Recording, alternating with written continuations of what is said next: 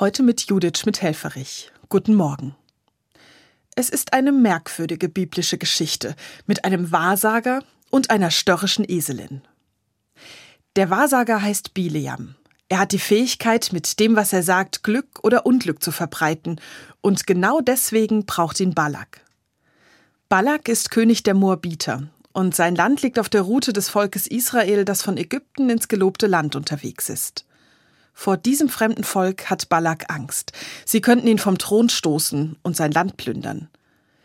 Deswegen setzt er auf Bileam, der das Volk Israel verfluchen soll, so dass sie schwach werden und leicht zu besiegen sind. Zunächst sträubt sich Bileam. Zwar kennt er das Volk Israel nicht und ihm könnte eigentlich egal sein, was mit ihm passiert, aber ihm ist nicht ganz wohl bei der Sache. Er zögert schiebt dann aber seine Bedenken beiseite, setzt sich auf seine Eselin und reitet dem Volk Israel entgegen. Doch das Tier hat seinen eigenen Kopf. Es biegt einfach ab und nimmt einen anderen Weg. Der Grund?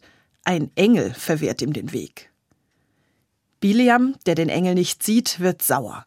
Mehrmals schlägt er seine Eselin und treibt sie an, weiterzugehen. Doch schon kurze Zeit später wiederholt sich die Szene. Beim dritten Mal läuft die Eselin überhaupt nicht mehr weiter. Jetzt erst gehen Bileam die Augen auf. Er sieht den Engel und ihm wird klar, ich bin auf den falschen Weg geraten. Aber es ist noch nicht zu spät. Manchmal ist es auch bei mir dran, meine Pläne über den Haufen zu werfen. Denn wenn ich die ohne Rücksicht auf Verluste durchziehen würde, würden andere darunter leiden. Und manchmal auch ich selbst. Zum Beispiel, als ich neulich echt viel zu tun hatte. In meinem Kopf waren nur noch To-Do-Listen. Trotzdem war es gut, dass ich mich mit einer Bekannten getroffen habe, auch wenn mir gar nicht danach war. Wir hatten uns lange nicht gesehen und auch sonst nur wenig Kontakt. Aber irgendwie habe ich gespürt, dass ein Treffen dran ist.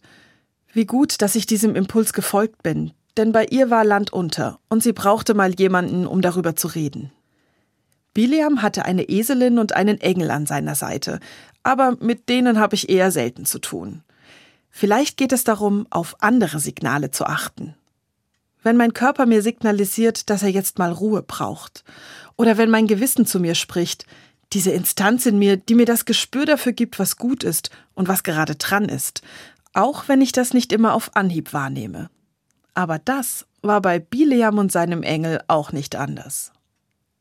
Judith Schmidt-Helferich aus Heidelberg von der Katholischen Kirche.